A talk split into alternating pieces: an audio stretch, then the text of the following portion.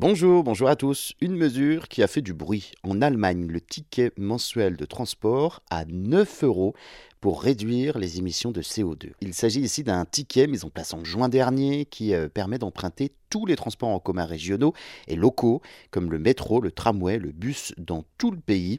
En trois mois, ce ticket a permis de réduire au total 1,8 million de tonnes d'émissions de CO2. C'est l'équivalent euh, d'autant d'allers-retours Francfort-New York en avion ou de l'empreinte carbone de quelques 160 000 Français durant toute l'année 2018.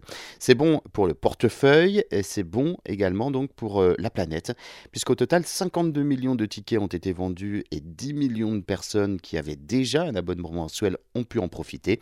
Et parmi les usagers qui en ont profité, 10% ont indiqué avoir renoncé à au moins un trajet par semaine effectué d'ordinaire en voiture.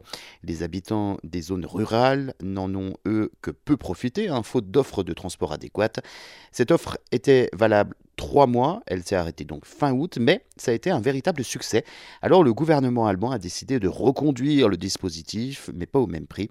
Le groupe parlementaire du SPD propose un ticket à 49 euros, cette fois-ci valable dans tout le pays, pour les transports locaux, en partageant donc la facture à part égale entre le gouvernement fédéral et ceux des régions. La ville-État de Berlin, également dirigée par le SPD, songe aussi à pérenniser l'expérience. Quoi qu'il en soit, ce ticket ne sera pas mis en avant le mois d'octobre.